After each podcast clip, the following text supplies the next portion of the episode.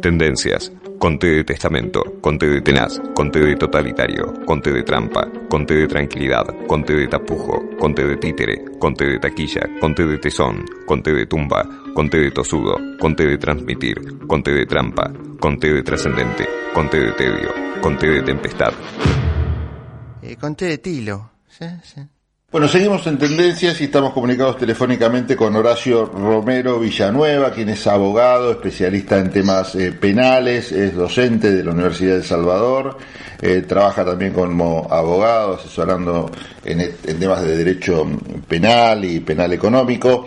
Después de esta larga presentación, gracias Horacio por atenderme. La idea era mm, hablar contigo algunos temas en los cuales voy a aprovechar tu condición docente para ver si nos podés explicar un poco en qué etapa estamos y cómo empezó toda esta película desde el punto de vista procesal del juicio a Cristina Fernández de Kirchner por el tema obra pública. ¿Qué es eso, Horacio? ¿Cómo andás? Buen día, Pablo. Bueno, en realidad estamos viendo la última parte de la película, que es cuando el fiscal ya, una vez realizado el debate oral y público y rendida la prueba en ese debate, testigos, peritos y aportada la documentación que se haya conectado, el fiscal empieza a hacer una valoración sobre, a su criterio, qué corresponde hacer con la acusación que recibió de la primera etapa, la etapa de instrucción, y voy a explicar brevemente, o sea, un proceso penal tiene dos grandes fases o etapas, una es la etapa de la investigación, que es la etapa instructoria, y la otra es la del juicio oral. Hoy lo que estamos viendo es lo culmine, lo último, lo que queda de la- del juicio, que es cuando el fiscal, una vez que ha absorbado todo el debate oral y público, y los jueces, mediante el acercamiento a la prueba que llamamos inmediación, escuchando a los testigos y a los peritos, hace una valoración de lo que a él su juicio corresponde aplicar.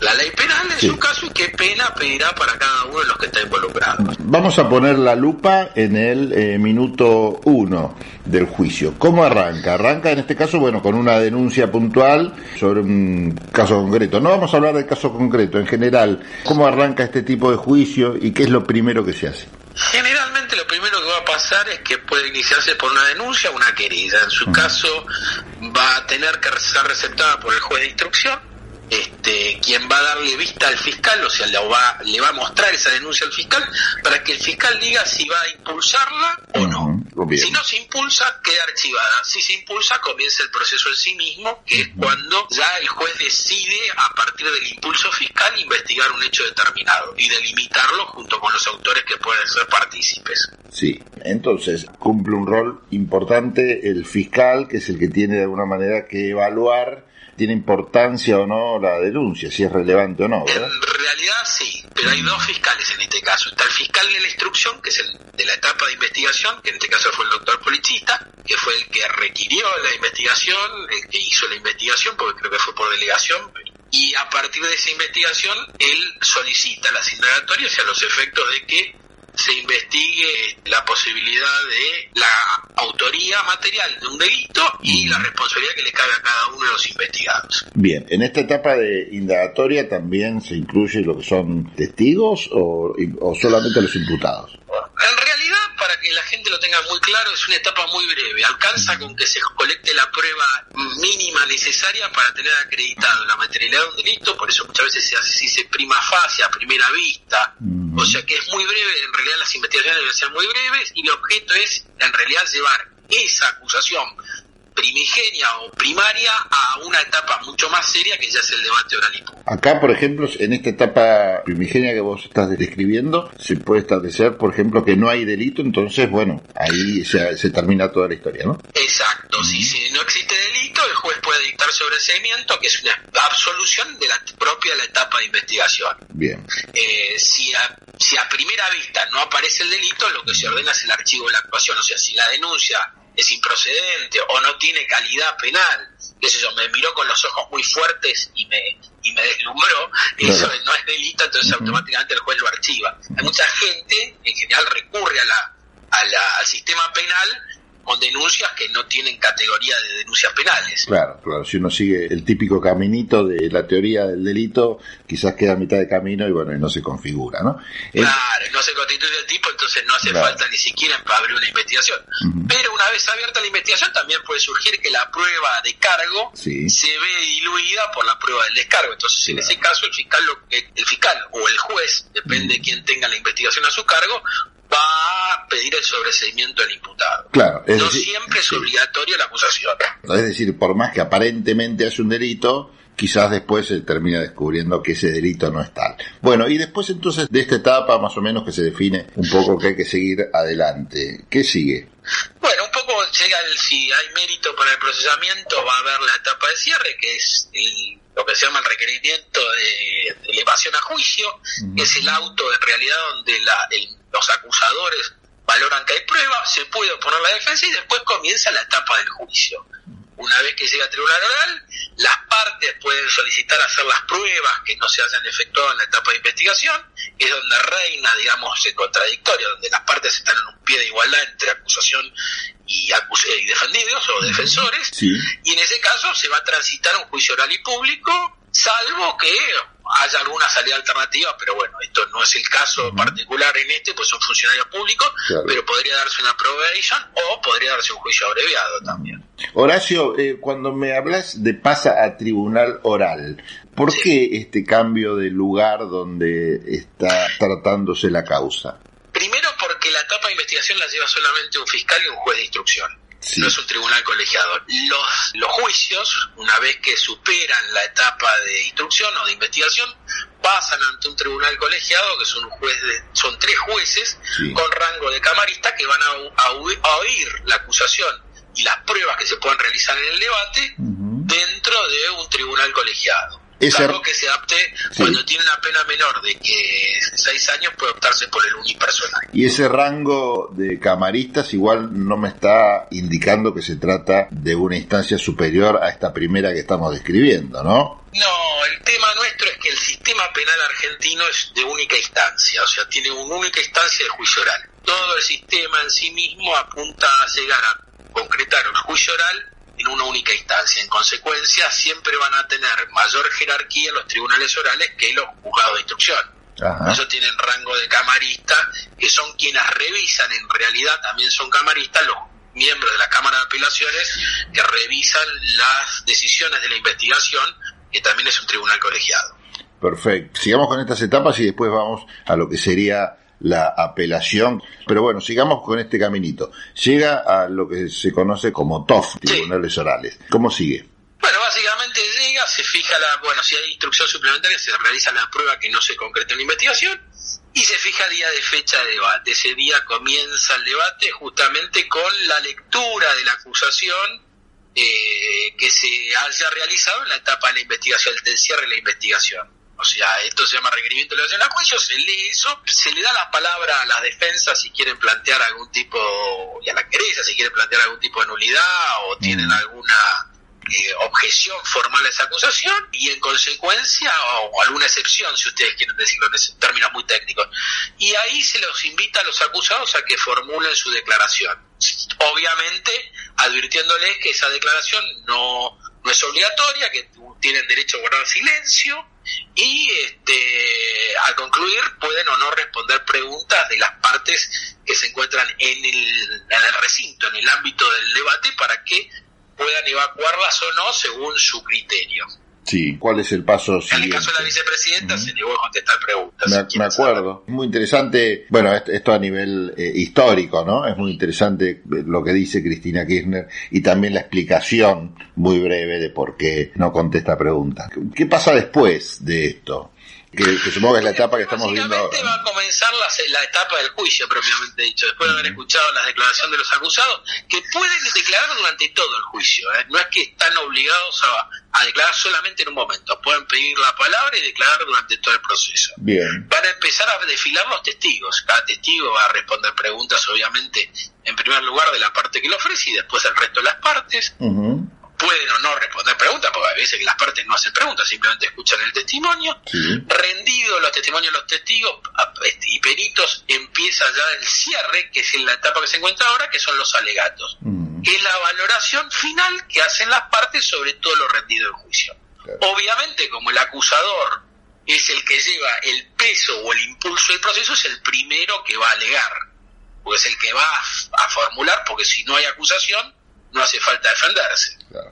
Esto lo quería aclarar también, ¿no? El momento en el, por el que estamos pasando, que comenzó este lunes, sigue hoy y creo que tiene unos cuantos días más, porque se estaba calificando, y acá ya me meto en temas que son opinables, se estaba haciendo demasiadas calificaciones, adjetivando demasiado a lo que fue desde el periodismo, ¿no? Lo que fueron estos alegatos como si se tratara de la sentencia misma, ¿no? Y hablando de la valentía de los fiscales al hacer estos alegatos. En realidad, me parece necesario, en función de toda esa subjetividad periodística que hubo estos días, o que estamos presenciando estos días, aclarar esto, ¿no? Que esto es la posición del fiscal, no se trata de la sentencia misma. Lo que diga el fiscal, bueno, en definitiva tendremos que escuchar también a la parte acusada y finalmente a los a los jueces. Eh, ¿Cómo estás viendo esto? Ya te pregunto también subjetivamente este, este estos momentos que estamos viviendo. Te voy a dar mi opinión. Lo importante del alegato fiscal es que abre la posibilidad de que exista la jurisdicción. O sea, el juez va a poder pronunciar sentencia, absolutoria o condenatoria. O sea, con el alegato acusatorio del fiscal se abre la jurisdicción si no hubiese este alegato, como hizo la UIF en su momento, que retiró y pidió la absolución, evidentemente no habría posibilidad alguna de que el tribunal dictara una sentencia, porque el único camino que quedaba era la absolución de los acusados. Respecto a lo que hace el fiscal, está dentro de la ley del Ministerio Público 27146, que es obviamente la defensa de la legalidad objetiva. Hacia su criterio, considera que hay elementos de acusación, hace una valoración propia y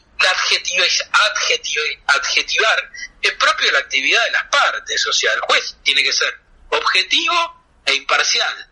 El fiscal solamente tiene que ser objetivo, no necesita, porque defiende un interés parcial. Defiende el interés de la sociedad, obviamente, en, la defensa de la legalidad, que son los de... Con respecto a, la forma de adjetivar de, la, los medios de comunicación, un poco lo que hay que es una carencia de formación propia del sistema jurídico. Entonces, por ahí se sobredimensiona lo que hace en este caso particular el fiscal porque llama la atención, porque es el primer juicio de valor que tenemos de importancia, entonces lo tomamos como algo absoluto, pero falta todavía un tramo largo, falta escuchar la defensa, falta ver qué dicen las defensas sobre la acusación y las réplicas que se van a producir mutuamente, o sea, porque esto no es un tema.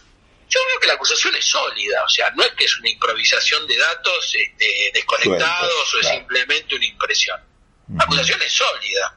Hay que ver qué trae la defensa a colación. La valoración no hay que olvidar que son, se trata de una defraudación en el tema de la obra pública, o sea que está íntimamente relacionado con la valoración que se haga del modelo de contratación estatal y particularmente el sistema administrativo de contratación, que es la licitación pública. Esto también es interesante porque trae un montón de conceptos jurídicos que son difíciles de explicar a la gran mayoría de la gente, que es la libre concurrencia, la transparencia en un proceso licitatorio. Son temas que incluso a los técnicos, a los abogados o a los operadores del sistema judicial son difíciles de entender si no se está en una rama muy especializada. Sí, es cierto, Horacio, esto que decís, y, no quiero que pase desapercibido porque se ha discutido muchísimo distintos modelos para tratar no solo de brindar transparencia al sistema de obra pública, sino que este, esta transparencia también no signifique eh, una traba burocrática ante necesidades por ahí urgentes de llevar a cabo algunas obras que son importantes pero bueno, es un tema que sí, que está en mucho debate. Me acuerdo durante la época de Macri hubo algunas propuestas legislativas para avanzar en este tema, con el tema de los tipos de consorcios que se podían armar para presentarse frente a licitaciones eh, y al final, bueno, no pasó nada. Es un tema complicado que también algún día te comprometo para charlar. Como, no, por supuesto, no hay que olvidarse que la incidencia del gasto público en una crisis económica global es fundamental para la economía, porque frente a lo que es la recesión económica global, y en particular nuestro país, que viene de, una década casi de recesión constante, el gasto público es un factor determinante para la dinámica económica de los actores que, están hoy en el mercado. Eh, bueno, no nos metamos en este tema porque si no seguimos hablando hasta cualquier día. para mucho. Pero quiero seguir con esto. Vos me estabas hablando de esta suerte de ping-pong que se va a dar. Entonces, en, dar algún momento, ¿hasta cuándo? Y calculo que esto va a durar hasta diciembre, porque tomando en cuenta cómo vienen las, las distintas... Hoy, por ejemplo, la audiencia se cortó por falta de conectividad. Sí. Esto es uno de los problemas del juicio digital, que no es un tema para hablar, sino para otra ocasión. Así que vamos a tener el problema de la conectividad. Después vamos a tener las últimas palabras de cada uno de los acusados, que tienen derecho, antes de que se dicte un veredicto, la posibilidad de que hablen. Las últimas palabras no se consideran obligatorias, sino simplemente el derecho que tiene toda persona acusada de un delito de poder decir lo que, lo que, lo que quiera expresar. ¿Cuándo este ping-pong de respuestas tiene un, un límite, un fin? Una vez que terminan los alegatos cada una de las partes, puede darse la réplica, el derecho, Sí. cuando existan controversias entre los alegatos Ujú. o puntos controversiales, se pueden replicar mutuamente y se, acá ahí termina. O sea, no es que el, ping-pong es eterno, no Ah, es un, saque y volea, digamos, un set Sí, sí, sí. y otro contra set. No, no. Acá el momento de termina, o sea, en el momento en que se termina la réplica, no hay dúplica de la réplica, como decía un viejo profesor de Derecho Ah. Procesal, o sea, no se puede replicar de, de otra réplica Bien. se replica, cada una de las partes termina en esa parte y se le convoca a los acusados para que digan las últimas palabras. Bien. Y Y- después obviamente viene el veredicto, que no es la sentencia. El veredicto es la decisión que tomen los jueces sobre la absolución o condena que le corresponda y las medidas que se van a tomar de decomiso, este, etcétera. Una vez eh, efectuado esa, es- ese veredicto, va a haber, seguramente van a tomarse un tiempo para redactar los fundamentos que no van a ser menos de 30 días por la complejidad del caso. Claro. Y ahí sí se dicta la sentencia. ahí se perfecciona la sentencia, no es que se dicta, la, la sentencia se dicta en el veredicto, que es Ah. el, el juicio de inocencia o culpabilidad. Lo que perfecciona la sentencia para que las partes puedan apelar son los fundamentos. ¿Por qué seguir esa decisión? ¿Se entiende? Porque los jueces comunican decisiones en el primer acto, que es el veredicto, y el segundo acto es fundamentarlo. Lo que pasa es que entre el veredicto y el fundamento hay un espacio para que se puedan redactar y escribir. Pero digamos con el veredicto ya sabemos el, el resultado, por lo menos podemos final. anticipar, tomando en cuenta los alegatos y el, el- la decisión, eh, que cuáles van a ser los fundamentos. Ujú. Eso se especula generalmente. Ok. En el momento que queda esto ya definido, entonces se termina lo que es esta instancia y viene el momento de las posibilidades de las apelaciones. Sí, lo que pasa es que las apelaciones no son apelaciones ordinarias, son recursos de casación. Para un tribunal, los tribunales orales tienen como instancia revisora a la Cámara, en este caso Federal de Casación Penal, que es el famoso Comodoro Pi, pero en el segundo piso. Eh, no, en el primero, perdón. En ese caso van a encontrarse que va a haber este, cuatro salas, obviamente ya hay una radicación de sala en este proceso, que va a, re- a revisar por dos fundamentos. Uno, por los errores de derecho que se pueden haber cometido en la sentencia, se llama el artículo primero del 456, o errores de procedimiento a los efectos de revisar la sentencia. Sin perjuicio de ello, también la Corte le ha dado la facultad a la Cámara de Casación Penal para que revise la arbitrariedad, o sea, cuando son errores groseros de derecho en interpretación del derecho, la Cámara de Casación puede entrar cuando hay cuestiones federales. Y suponiendo que ratifica lo que dicen los tribunales de, de la primera instancia, está la posibilidad de ir a la Corte Suprema de Justicia. A la Corte Suprema mediante federal, que es más complejo aún que el recurso de casación, pues tiene limitaciones formales muy estrictas. Claro. En, en estos eh, casos, bueno, tendría que estar afectado un derecho constitucional, ¿no? Para que tenga... Tal cual, y tendría que haber cuestión federal, tanto en la interpretación directa o indirecta de una norma federal. Es un recurso extremadamente técnico, con limitaciones de cantidad de páginas, Sí. con una fundamentación muy estricta en cuanto a- al alcance del mismo. La Corte no está obligada a tratar aquellos temas que le pone a disposición. Esto también es importante que la población en general lo sepa, no el oyente. No es un recurso que obliga a la Corte a tener que tratarse. Sí, y es cierto que la Corte muchas veces, pero no sé si aplica en este caso, eh, habla de cuestiones políticas no judiciables y lo elimina directamente ahí. Me parece que esto es otro. No, otro- tal cual. Y aparte puede llegar a ver, como ya está revisado en dos instancias está cumplida la garantía de la doble instancia, porque Sí. está el fallo, más la decisión del Tribunal de Casación, la Corte tampoco tiene ninguna obligación legal de revisar fallos condenatorios. Claro, perfecto. Horacio, me parece... Lo hace cuando considera que hay cuestiones constitucionales. ¿no? Claro, claro, claro. Bueno, me parece que fue una, una flor de clase, ¿eh? Al final te dije va a ser, va, va a ser breve y, y la hice yo larguera. Pero, pero bueno, me entusiasmó y creo que a la gente le ha servido mucho. Eh, ya te comprometo para eh, en otro momento eh, nos ampliar algunos de los temas que dejamos ahí picando, ¿no? El tema de las de la obra pública, de las licitaciones me parece sumamente interesante. Algunos temas que me comentaba fuera del micrófono que tienen que ver con algunos cambios importantes que se vienen en este tipo de procesos penales que ya se están implementando en algunas provincias y que la tendencia es que se apliquen en todo el país para darle más celeridad a estos procesos, más transparencia. Me parece piola por ahí convocarte y comprometerte al aire a que vuelvas a salir. Pablo, te saludo y quedo a tu disposición para lo que vos necesites. Y para los oyentes, obviamente, este, brindarles todo el conocimiento y sencillez con que puedo explicárselo. Gracias, Horacio. Estuvimos comunicados con, Gracias a vos, Pablo. con el doctor Horacio Romero Villanueva, especialista en Derecho Penal, que nos ayudó a entender un poco más lo que estamos viviendo ahora eh, y que estamos siguiendo muy atentamente, que es el prejuicio por la obra pública que tiene como protagonista a Cristina Fernández de Kirchner. ¿Sabías que la producción ganadera argentina reduce de manera natural la emisión de gases de efecto invernadero? Las praderas y pastizales naturales que alimentan nuestro ganado